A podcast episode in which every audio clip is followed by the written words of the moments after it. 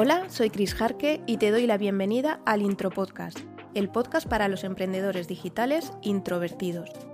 Aquí vamos a motivarte en tu emprendimiento introvertido como marca personal y hablaremos de estrategias de negocio y de marketing digital, así como de planificación para conseguir tus objetivos.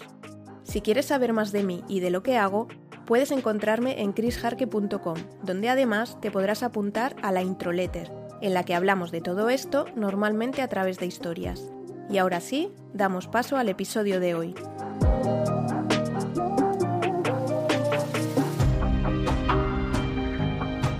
Bueno, como Project Manager Digital que soy, creo que ya tocaba hablar de esto, de lanzamientos digitales, aunque sea en el penúltimo episodio de la temporada.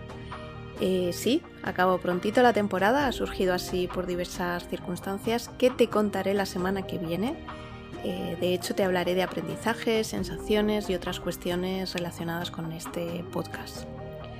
Bueno, lo que te decía, que en el episodio de hoy del Intro Podcast, el episodio 20, vamos a hablar de lanzamientos digitales para vender productos, servicios, formaciones con acompañamiento. Mm, por cierto, cuando hablo de productos me refiero a productos digitales, no hablo de productos físicos porque yo no estoy especializada en e-commerce, eh, aunque en realidad las fases mm, vendrían a ser las mismas. A ver, eh, un lanzamiento de un producto digital, un servicio, una formación grupal, eh, se puede hacer de muchas maneras. algunas que son más largas, en las que se hacen muchísimas acciones, se invierte en publicidad, se tienen afiliados, se está todo el día en redes, emails, en fin, muchas acciones diferentes. Pero hay otros tipos que son mucho más sencillos y también eh, estarían dentro de lo que es un lanzamiento. Luego comentaré varios tipos por encima pero lo que tienen en común es que quieres vender un producto o servicio puntualmente durante unos días para tener un pico de ingresos y eh, lo haces de forma intensiva. Es decir, no vale con subir el lunes una publicación en una red social diciendo que lo vendo o que tengo una oferta, el jueves envío un email para decir lo mismo y el martes siguiente pues ya lo digo en redes y lo digo en el email que es el último día. Esto no sería un lanzamiento, esto sería una promoción de tu producto o, algo así, bastante mínimo, la verdad, pero no un lanzamiento. Tiene que ser algo más intensivo. Entonces, con la definición de que un lanzamiento es el conjunto de acciones que realizas de forma intensiva para vender tu producto o servicio durante unos días, consiguiendo así un pico en tu facturación, un lanzamiento puede ser facturar el millón de euros típico que se oye mucho por ahí por las redes, pero también puede ser para facturar 5.000 euros o incluso 2.000 euros, cada uno según el nivel de su negocio, de su momento, de su posicionamiento, de la posibilidad de inversión, de su servicio, en fin, que depende de muchas cosas, pero siempre y cuando cumpla esa definición será un lanzamiento. Y puedes pensar, pues vaya mierda, un pico de facturación de 2.000 euros. Pues como digo, depende. Si tú facturas 10.000 al mes, quizás te parezca poco, pero si facturas dos o tres mil, pues no está nada mal.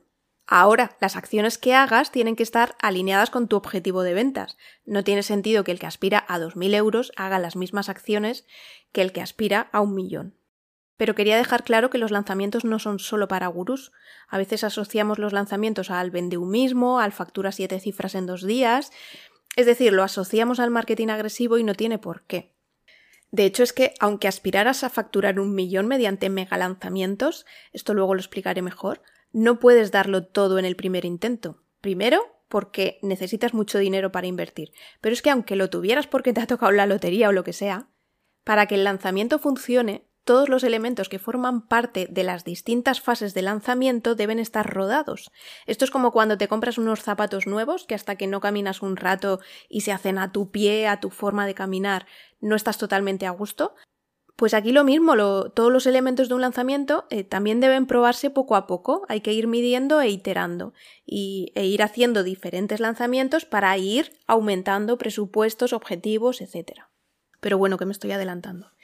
Y otra cosa que quería comentarte, por si ya conoces un poco los tipos de, lanzamiento típicos, puedes pensar que esto no va contigo como introvertido, pero quiero decirte que puedes hacer las variaciones que consideres y además hay gente que lanza de una manera que estoy segura de que te gustará y no se suele incluir cuando se explican ejemplos de lanzamientos, pero eh, sí que lo es. Luego hablaremos de ello y ya verás que, aunque no te guste tampoco, La cuestión es que cumpla esa definición y luego ya imaginación al poder, que me gusta decir a mí. Puedes tener las, las, variantes que tú quieras. Entonces vamos a hablar eh, de las fases de un lanzamiento digital, eh, los pasos, de los pasos a llevar a cabo en un lanzamiento. Antes he dicho, eh, he comentado lo de facturar un millón de euros en, dos días, esto lo he dicho como una exageración, lógicamente, pero sí que había un eslogan que vendía la formación de un tipo de lanzamiento que se llama PLF, Product Launch Formula, que el eslogan era algo así como factura lo de un año en siete días. Este eslogan no es tan exagerado, porque nadie dice lo que facturas en un año, pero puede llevar a la confusión de que hacer un lanzamiento es muy fácil porque vas a ganar lo de un año trabajando solo siete días. Y no es así. A lo que se refiere es que vas a vender durante siete días y para poder hacerlo has trabajado un mínimo de tres meses para prepararlo todo. Al menos en este tipo de, lanzamientos PLF. Una de las invitadas que vino a el intro podcast, en Mayensa, eh, hace un lanzamiento con webinar al mes. Cada mes vende un producto o servicio. Esto no es lo habitual para nada, pero sí que es cierto que casi todos los cursos que ha estado ofreciendo ya los había lanzado previamente y por tanto ya tiene mucho trabajo adelantado y muy claro cómo venderlo y también tiene muy claros los procesos a seguir en el lanzamiento. Aún así ya te digo yo que si lo consigues porque es mega productiva, sus objetivos de facturación no son estratosféricos y en realidad tampoco sabemos qué pasa en la trastienda de su negocio. De todas formas, si ya nos metemos con el tema de la introversión, un lanzamiento al mes te deja fundida. No sé tú, pero yo sería incapaz. Ella es ambivertida, es decir, un punto intermedio entre introvertida y extrovertida. Pero es que eh, si haces un lanzamiento con todas las acciones, es mucho de estar hacia afuera. Entonces, energéticamente es complicado, ¿eh? Pero bueno, esto te lo he contado como un caso extremo que, en fin, estuve hablando con ella hace poco, pero normalmente los lanzamientos requieren de bastante tiempo de preparación, eh, requieren de muchísima energía, no solo para nosotros los introvertidos, también para los extrovertidos, y no se suelen hacer tantas veces al año. Por otro lado, aunque hoy me voy a centrar más en las fases de un lanzamiento y menos en el tema de estrategia, eh, hay que tener en cuenta que no todos los tipos de lanzamientos sirven para todo el mundo y que no tiene sentido ir con todo si eh, ni siquiera has validado tu producto, si no sabes si hay interés. En fin, esto es un proceso, como te he dicho antes, que hay que ir iterando poco a poco. Eh, no voy a explayarme con esto, pero para empezar, si no lo has validado, lo puedes ofrecer en versión beta a un precio muy reducido a tus ya clientes de otros servicios o a tus suscriptores, o puedes venderlo a precio reducido mm, sin haberlo creado, para ver si hay interés, en preventa que se llama, lo vendes antes de crearlo. Y si sí que hay interés, lo creas. Si no, pues a otra cosa. en fin, que, hay distintas formas. Pero, como te decía, no empieces con todo en plan lanzamiento PLF y, nunca lo he vendido y no sé si alguien lo va a querer. Pues, pues es mucho trabajo y a lo mejor lo pierdes todo. Y una vez has vendido en, en, este lanzamiento beta, pues entonces ya lo lanzas de una manera más intensiva a gente de fuera, vas captando suscriptores y mm, vas iterando en cada lanzamiento eh, vas ampliando objetivo y aumentando acciones e inversión. Pero bueno, que me enrollo, que un lanzamiento requiere de bastante trabajo, de mucho en realidad, y eh, de hecho consta de cinco fases, aunque eh, cuanto más complejo quieras hacerlo, pues más trabajo en cada una de esas fases, como es lógico. Estas fases son la inicial, que es donde definiremos los objetivos y la estrategia de lanzamiento y planificaremos lo que hay que hacer, la fase de generar expectación, en la que adelantas a tu audiencia que vas a sacar algo para mantener su atención o para ir captando su atención. La fase de captación de suscriptores, en esta fase lo que vendes o lo que ofreces es que se apunten al webinar, al reto, al PLF, que por cierto luego explico lo que es, que te estoy hablando del Product Launch Fórmula y no te he dicho lo que es. Eh, la fase de lanzamiento propiamente dicha, que es la fase de venta como tal, que empieza al final en el webinar, cuando haces el webinar, eh, ahí ya vendes, o tras el reto, o los vídeos. Eh, eh, como digo, estos son ejemplos, pero hay más formas de, lanzar. Y luego tenemos la fase de cierre en la que además puedes ofrecer otros productos. Entonces vamos a desarrollar estas fases. En la fase inicial, que digamos que es la de antes, al principio de todo, la previa a todo. Esta fase se suele obviar cuando se habla de lanzamiento, se da por hecho que hay que hacerla, pero yo creo que hay que darle la importancia que se merece, porque aquí es donde empieza todo. En esta fase definiremos los objetivos, la estrategia de lanzamiento y planificaremos las tareas que tenemos que hacer. Es un momento de hacerse preguntas, muchas preguntas. ¿En qué momento estoy? ¿Qué posicionamiento tengo? ¿He lanzado alguna vez? ¿Cuándo queremos lanzar? ¿Es una fecha cerrada por algún motivo o podría ser flexible? ¿Vamos a invertir en publicidad? ¿Podemos invertir? ¿Cuánto? ¿Lo que puedo invertir es suficiente para conseguir los suscriptores necesarios para cumplir el objetivo? Por cierto, ¿tengo audiencia previa? ¿Cuánta tengo? Porque según la que tenga, necesitaré captar menos nuevos suscriptores. Pero si sí que necesito captar y no tengo suficiente dinero para invertir, ¿podría trabajar con afiliados? Bueno, por si no lo sabes, los afiliados son gente que te recomienda y si te compra alguien que viene de su parte, esa persona se lleva una comisión. Por cierto, estoy lanzando estas preguntas, eh, pero si nunca has lanzado o nunca has lanzado este servicio en concreto, eh, mm, algunas respuestas no las sabes, porque no, no, sabes exactamente cómo va a ir la publicidad, no sé, o, no sabes si los afiliados van a responder. Pero bueno, más o menos sí que es fácil encontrar por ahí medias que se suelen utilizar en marketing y para empezar puede estar bien. Medias me refiero a estadísticas de eh, normalmente te compra entre el 1 y el 3%, luego hay gente que convierte mucho más, pero bueno, esas son las medias que se mueven, pues las puedes utilizar para, para ti. ¿Qué más? Eh, pues por ejemplo, ¿con qué recursos contamos? ¿Qué herramientas tenemos o necesitamos? ¿Podemos pagar las que no tenemos? ¿Hacen falta realmente o es solo que quiero parecer súper profesional pero me puedo apañar sin ellas? Porque las cosas se pueden hacer de muchas maneras, más manuales o más mega automatizadas. Pero no hace falta empezar desde el principio con todo. Y eso no significa que no podamos hacerlo. Luego hablamos de equipo. Vamos a contratar especialistas en copy, en diseño web, en publicidad, en redes sociales. Ya los tengo en mi equipo ¿Estoy solo? Contrato a un project manager digital. Hola, estoy aquí. Eh, pues eso, que contrato a un project manager para que planifique, gestione a toda esta gente y controle todo lo que hay que hacer.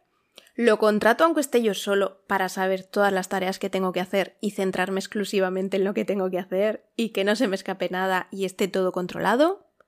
¿Lo puedo hacer todo yo solo? Bueno, seguro que hay más preguntas que hacerse, pero la última que quería comentarte es qué tipo de lanzamiento quiero hacer. La elección, por supuesto, depende de muchos factores, como he comentado antes, como del momento de tu negocio, del producto o servicio que vayas a vender. Eh, pero ya te he dicho que hoy no íbamos a entrar mucho en estrategia. Aunque hay otro factor que es donde entra nuestra introversión y nuestras posibles líneas rojas. ¿Quiero hacer un webinar? ¿Me veo yo mm, poniéndome a hablar delante de todo el mundo? ¿En directo? No lo tengo claro. ¿Y si lo hago grabado? Tipo masterclass grabada. O bueno, otra opción, un webinar no tiene por qué ser con Zoom viendo las caras de todo el mundo. A lo mejor puedo hacer un webinar, pero que yo solo vea a la gente, vea el numerito y les vea escribir en el chat, pero yo no les veo las caras. Así a lo mejor lo llevo mejor. Bueno, yo estoy haciendo como si tuviera una conversación conmigo misma, eh, pero todas las opciones que te estoy diciendo son válidas, ¿eh? O a lo mejor piensas, pues ya que me pongo con vídeos en directo, hago un lanzamiento tipo PLF con tres directos más un cuarto para la venta. En esto consiste el PLF, ¿vale? Es como el webinar, pero eh, mucho más amplio y con lo cual como que das más tiempo a la gente para que se vaya enganchando. Otro día te hablaré más específicamente de los tipos de lanzamientos en que consisten. O dices, bueno, pues grabo los tres primeros vídeos y lo que es la venta, el cuarto sí que lo hago en directo. O ya al final o dices que no, mira, que yo con los vídeos no puedo, voy a hacer un reto por Telegram. Esto es otra opción. Para que, eh, que esto sirve para que consigan algo durante el reto. Y cada día tienen que ir haciendo una cosita para que al final del reto hayan completado mm, la actividad que les estés mandando, que estén aprendiendo. Y puedes decir, pues como mucho les envío, les envío algún audio por, por Telegram y ya está. Y al final yo ni vídeos ni nada, ni webinar, que hay gente que después del reto hace un webinar, ¿eh? ¿eh? pero yo no. Yo trabajando el copy ya les llevo a la página de venta y se acabó. Como ves, variantes hay las que quieras. Otra opción. Mira, que yo no quiero saber nada de todo lo anterior, yo voy a hacer un lanzamiento utilizando solo el email. Traeré gente a la lista y lo trabajaré todo mediante email. De esta opción se habla poco cuando hablamos de lanzamientos, como te he dicho antes, pero hay gente que lo usa muy bien y entra dentro de la definición de venta de forma puntual e intensiva. Aunque sí que es cierto que esta opción se suele usar, aunque no es obligatorio, ya te he dicho que aquí hay variantes de, todo, eh, se suele usar cuando ya tienes una buena lista de suscriptores. Y para tenerla, primero tiene que llegar gente a tu web, y para ello tendrás que usar uno o varios canales de atracción. Y precisamente de eso hablo en lead magnet, en el que a lo largo de una serie de emails te explico las diferentes posibilidades que tienes y analizo sus pros y contras para usarlas siendo introvertido.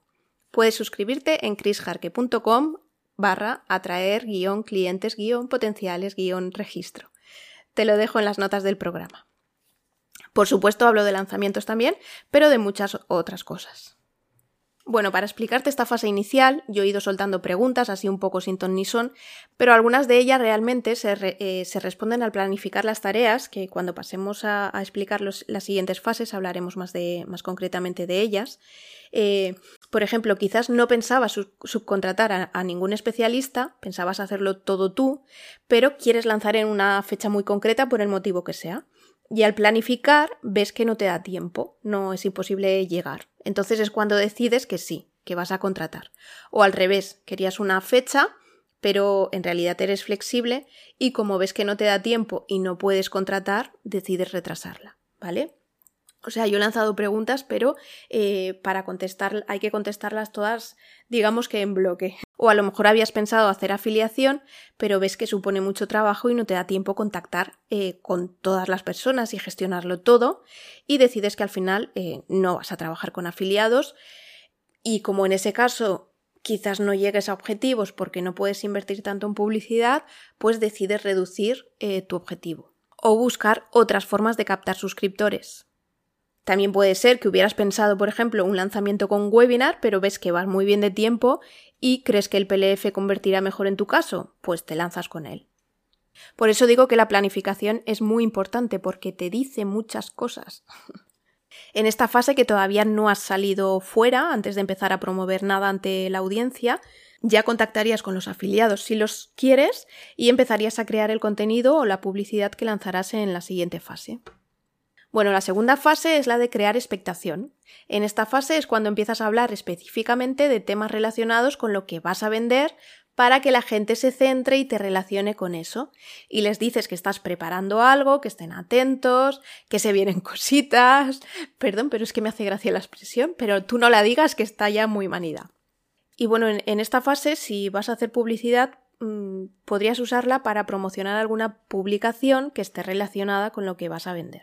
O si tienes algún lead magnet que, que también esté muy relacionado, también lo podrías aprovechar. Y así ya vas captando suscriptores. Y en redes puedes ir diciendo que se suscriban y así seguro que se enterarán cuando salga, en fin, mm, que puedes ir haciendo ya acciones para que se vayan suscribiendo. Eh, no es una fase totalmente obligatoria, pero bueno, si la haces bien, vas dejando a la gente con ganas de saber más y por tanto que estén más abiertos a la siguiente fase. Por supuesto, al mismo tiempo que vas lanzando publicaciones y e emails, vas creando los contenidos de la siguiente fase.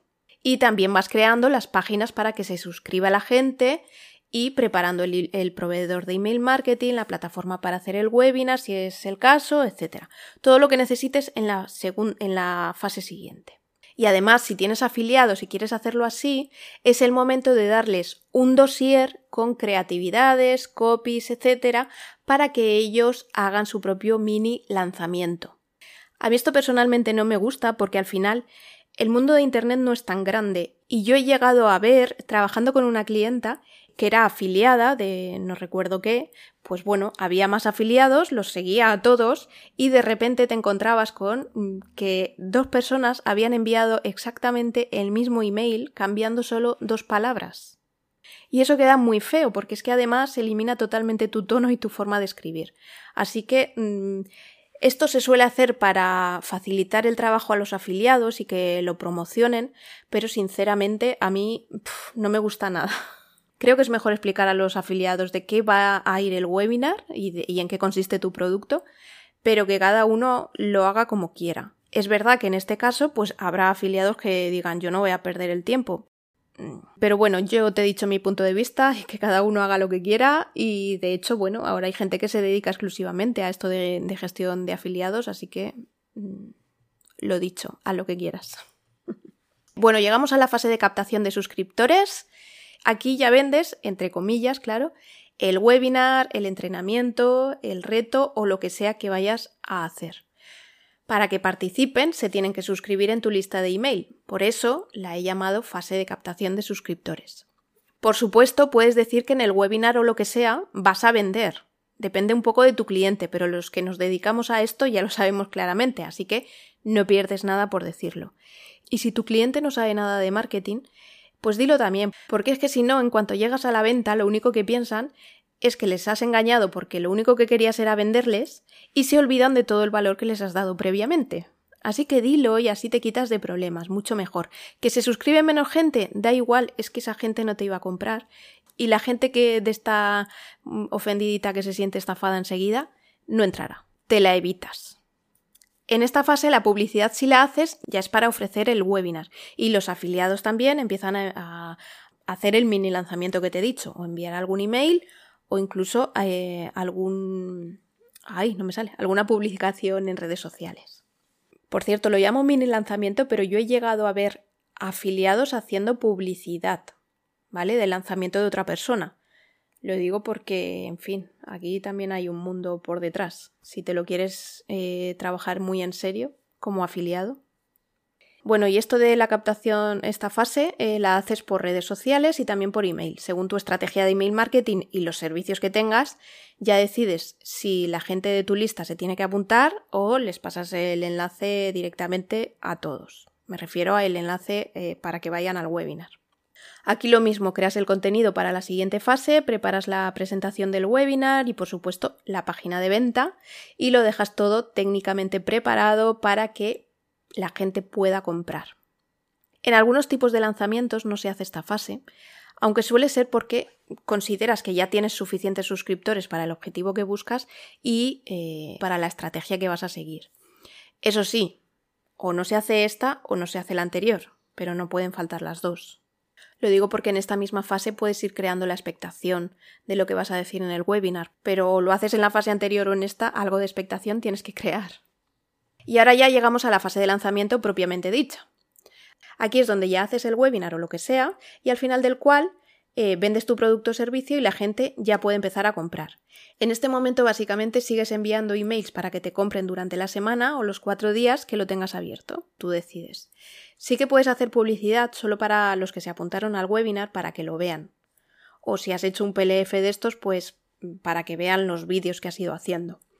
Ya no se suelen trabajar las redes sociales porque en principio todos los interesados ya se apuntaron al webinar y son suscriptores tuyos, aunque bueno, encontrarás de todo por ahí. Y los afiliados aquí pues tampoco hacen nada porque lo que ellos han hecho ha sido mandar a gente a tu lista. Aquí puedes ir tomando decisiones, cambiando emails en función de cómo vaya la venta, pero sí que debes tener claro que eh, normalmente hay un pico de ventas el primer día porque se suelen ofrecer bonus por compra rápida y también el último día porque es que ya vas a cerrar y o compras ya o se cierra. En principio aquí ya no tienes que preparar nada a no ser que vayas a hacer algo extra que te contaré en la siguiente fase. En ese caso tendrías que preparar los emails y dejarlo montado técnicamente. Bueno, en realidad, eh, por todo lo que te he estado diciendo, realmente esta semana no es la propicia para preparar nada. Mejor, si vas a hacer algo la siguiente semana, mejor dejarlo preparado antes. Mm, de hecho, lo que te decía, te estoy diciendo todo el rato en cada fase que dejes preparado lo de la siguiente fase, pero déjate siempre un margen por si hay imprevistos, ¿vale? No quiere decir que en la fase de expectación no puedas hacer nada de la fase de lanzamiento. Si tú eres súper organizado y haces las cosas con muchísimo tiempo, pues oye, bienvenido sea. Y ya llegamos a la fase de cierre, aquí ya cerramos la venta y no se puede comprar más. Es momento de analizar datos para ver cómo ha ido, ver qué se podría mejorar y así poder optimizar el siguiente lanzamiento. Un apunte. Aquí hay gente que realmente no cierra y envía un correo diciendo que, como hay gente que no ha podido entrar y me lo estáis pidiendo muchos, he decidido, porque soy muy buena, dejar el carrito abierto dos días más para que podáis seguir comprándome. A no ser que tu cliente sea un profano total en esto, eh, ya no se lo cree nadie y la mayoría pensaremos lo que es, que no has vendido lo suficiente y que por eso lo amplías. Así que, como siempre, haz lo que quieras, pero mi consejo es que no hagas esta práctica. Cierra e intenta hacerlo mejor la próxima vez, porque si no, quedarás mal y además es que no es justo para la gente que te ha comprado en plazo. Y otra cosa que se hace aquí, que te comentaba antes, que había que dejar preparado, es que a la gente, a la gente que se ha interesado en el webinar y en lo que ofrecías, pero que no te ha comprado, se le puede ofrecer un producto de menor importe relacionado con el que estabas lanzando. Se llama downsell. Es una forma de que las personas que estaban pensándolo pero quizás por dinero no te han comprado, pues te compren algo. Aquí cuidado también. A mí una vez en este downsell lo que me ofrecieron era el mismo contenido pero sin el soporte. Esto reconozco que para el potencial cliente que no entra por precio puede estar muy bien. Pero cuidado porque no deja en buen lugar al que lo vende. Porque puede ser que los que te han comprado el servicio premium, vamos a llamarlo así, el que tiene soporte, eh, haya hecho un esfuerzo económico importante pensando que no existía esta segunda opción. Y tampoco me parece justo para ellos. Desde mi punto de vista, o bien ambas opciones tendrían que estar a la venta desde el principio, o bien si, si ofreces esta opción de solo contenido, que lo hagas solo de vez en cuando y en un lanzamiento independiente. Y como downsell, lo que te decía, un producto relacionado, pero diferente. esto es algo subjetivo habrá gente que lo hará, pero yo te digo lo que pienso. Y con esto acabamos. Eh, básicamente me gustaría que te quedaras con que los lanzamientos no son solo para gurús que facturan siete cifras, que es verdad que solemos escuchar, eh, que cuando escuchamos hablar de lanzamientos eh, suelen estar pensados para conseguir muchos clientes, pero los puedes adaptar a tus objetivos y que requieren tiempo y planificación para prepararlos, porque hay muchas tareas que hacer y mucho que controlar. URLs nuevas, cajas de suscripción, preparación del webinar, emails, redes sociales, publicidad, afiliación, etc. Aunque obviamente, ya te lo he ido diciendo, no tienes que hacerlo todo. Pero como mínimo, emails y parte técnica no te la quitas. De hecho, si tienes una buena base de suscriptores, como te he dicho antes, tu lista trabajada y el servicio es nuevo o vas a ofrecer algún extra, en este caso quizás la captación de suscriptores no es lo más importante y este podría ser un buen ejemplo para usar el lanzamiento por email. Y también si tienes dudas si, eh, los si necesitas hacer lanzamientos o no, si ofreces por ejemplo una formación grupal de forma puntual un par de, un par de veces al año, el lanzamiento es la forma de venderlo porque eh, necesitas conseguir a varias personas en poco tiempo y lo lanzas de forma puntual. Productos o servicios uno a uno quizás los puedas hacer en lo que se llama Evergreen, que otra vez, otro día hablaremos de ellos seguramente. Pero bueno, como digo, con la base de todo lo que te he contado, variaciones las que quieras. Con esto acaba el episodio de hoy. Si te gusta el intro podcast, no olvides dejarme una valoración positiva en la herramienta de podcast que utilices y comparte este episodio para que llegue a más introvertidos que son o quieren ser emprendedores digitales. Puedes encontrar todos los episodios de El Intro Podcast en chrisjarque.com barra podcast. Nos escuchamos la semana que viene.